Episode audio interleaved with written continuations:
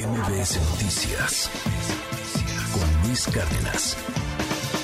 Erra Chabot, te mando un gran abrazo. Erra, ¿cómo lees todo este asunto? Ahí está ya la sentencia. García Luna, culpable de los cinco delitos que se le imputaban, narcotráfico, cuatro de ellos, otro pues, un poco menor que tenía que ver con asuntos de migración, pero culpable en los cinco de cinco delitos. ¿Qué nos dices, Erra? Buenos días. Hola, ¿qué tal Luis? Buen día, buen día al auditorio. Culpable de cinco delitos en un juicio por jurado, que es un juicio que se maneja en los Estados Unidos, no por un juez, no por la presentación de pruebas, sino por el convencimiento al jurado por parte de los testigos que ahí participaron. Ese fue el mecanismo, esa es la sentencia y por lo tanto así funciona en un Estado de Derecho. Eh, decir que si Calderón sabía o no no creo que em, tenga ninguna importancia. Si sabía, es responsable y si no sabía, también porque en un gobernante, pues esa idea de que yo no sabía lo que hacía mi subordinado, pues no se justifica. Eres responsable precisamente por omisión. Eso le sucede a todos, a Calderón, y le sucede a Peña Nieto y le sucede a López Obrador. Creo que en ese sentido el grave problema que tenemos en este país es que simple y sencillamente este tipo de eh, situaciones en donde los grandes eh, mandatarios que han asumido responsabilidad por sus hechos simplemente no existen, se la delegan en uno o en otro. Pero ¿por qué este tema termina convirtiéndose en, algo que va más allá de la propia responsabilidad de un expresidente? Porque como ya me platicábamos en ocasiones anteriores, el tema García Luna terminó por ser un tema básicamente electoral un tema en donde de lo que se trata es de ligar la figura de Felipe Calderón a un partido, a su partido, el partido, a lo que fue su partido, el Partido Acción Nacional, de alguna forma para desconectarlo de la propia ciudadanía. Porque para el partido gobernante Morena, Acción Nacional es la cabeza de la oposición es el único partido que tendría en este momento capacidad, pues todavía de levantar o de encabezar a lo que sería esta, este frente, un frente que se dice, ya lo hemos platicado, un frente que tiene que ser ciudadano, etcétera, pero Acción Nacional sería la cabeza. El PRI aparece pues como mm, marginal en el sentido de representar también algo que no es ya tan legítimo o legítimo frente a la ciudadanía y un PRD prácticamente inexistente. En ese sentido, le queda claro tanto al presidente que tiene, por supuesto, una situación personal con Calderón, pero también una línea política clara, juntar al propio al, el tema García Luna Calderón con el proceso electoral es fundamental para desmontar lo que representa la propia posibilidad de una alianza opositora. Esto hay que conectarlo, Luis, con la propia manifestación del domingo, que tiene que ver ya también el lunes pasado lo hablábamos, tiene que ver sí con la defensa del voto, con la defensa del sistema electoral, con, la, la, propia democracia, con lo que finalmente ayer se convalidó en senadores, que es una reglamentación o una ley secundaria que choca con la propia constitución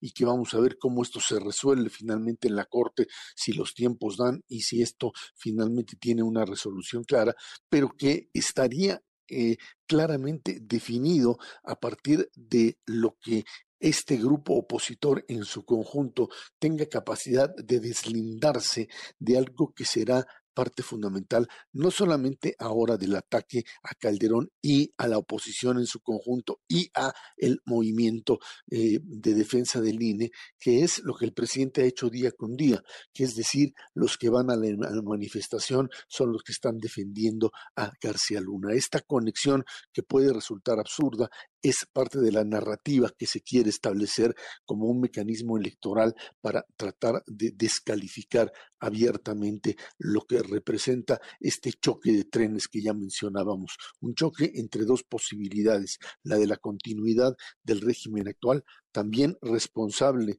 de la imposibilidad de resolver el problema de la violencia y, por supuesto, la otra alternativa que buscaría garantizar en un momento determinado por lo menos la competencia, el, el mantenimiento de la democracia como la conocíamos, al menos hasta que se trató de o se trata de violentar el esquema establecido desde 1997, Luis. Creo que en ese sentido el juicio a García Luna, eh, que desde los Estados Unidos tiene que ver con otra lógica, tiene que ver con la lógica de la DEA eh, pues, eh, ajustando cuentas, cuestionando a un Estado mexicano que ha sido considerado en su, en su totalidad como un Estado narco y que pues a partir de la sentencia García Luna queda claro que ninguno, ninguno de los funcionarios que hoy están trabajando o tienen alguna relación con el propio gobierno norteamericano en cuestiones de seguridad, pues le va a colaborar mucho porque ahí está ya el resultado. Más allá de la eh, culpabilidad de García Luna, queda claro que en un, en un sistema de juicio por jurado, lo que tienes que presentar no son pruebas, lo que tienes que presentar es un plan de convencimiento al jurado que te permita pues demostrar que te estuviste con mala gente y todos aquellos que trabajan en este tema de seguridad o de conexión con el narcotráfico pueden ser catalogados de eso. No es que el sistema no funcione, no es que García Luna sea inocente, pero esta colaboración entre México y Estados Unidos, Luis, está totalmente rota. Estamos en una situación en donde la desconfianza y en donde el ajuste de cuentas es lo que funciona. Y hoy Hoy, ante el incremento de la violencia y el tema del narcotráfico, no hay, no hay una estrategia común entre ambos países. Hay un modelo de confrontación. Lo que pues sucedió con el general Cienfuegos, que finalmente fue la suspensión de un proceso que podría haber terminado de la misma forma que terminó el de García Luna, bueno, pues es parte de este juego de poderes en un mundo bastante, bastante complicado. Por lo pronto, García Luna es campaña, Luis, y esto es lo que vamos a ver, la oposición deslindándose y el gobierno insistiendo en el vínculo con ella, Luis. En el México tan polarizado y polarizante que vivimos, Esra, pega o no pega, porque también veo al anti López Obradorismo, pues le vale lo de García Luna, ¿eh? o sea, como que van y, ellos están firmes, y al López Obradorismo, pues también obviamente traen la narrativa de Calderón era narco y sabía, etcétera, pero pega o no pega en el, en el México polarizante, ¿cómo le pega a los de en medio, si es que todavía hay aquí en este país? Yo creo que eh, uno no hay, eh, casi no podemos encontrar ese sector intermedio que diría uno, yo quiero, yo quiero estar en medio.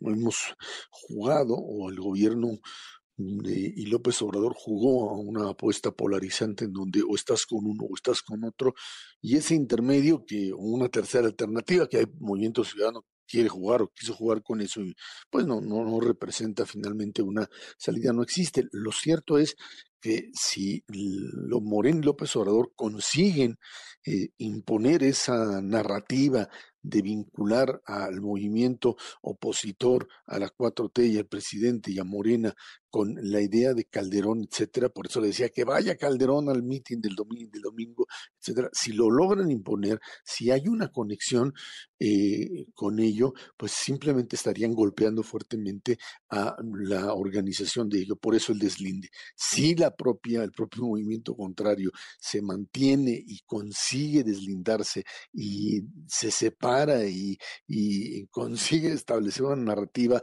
pues diferente de, de, de manejar esta idea de que de lo que se trata es no de, no, no de una alternativa eh, social y económica solamente al, modelo actual de, Morena, sino de garantizar que este país siga viviendo en democracia, que es finalmente lo que se está incluso vendiendo en los Estados Unidos. Lo que publica la revista Atlantic hace unos cuantos días, esta denuncia que se hace Wolf en el, en el propio eh, artículo, es eso, es básicamente cuidado en Estados Unidos, porque México lo que está jugando es la estabilidad democrática y no otra cosa.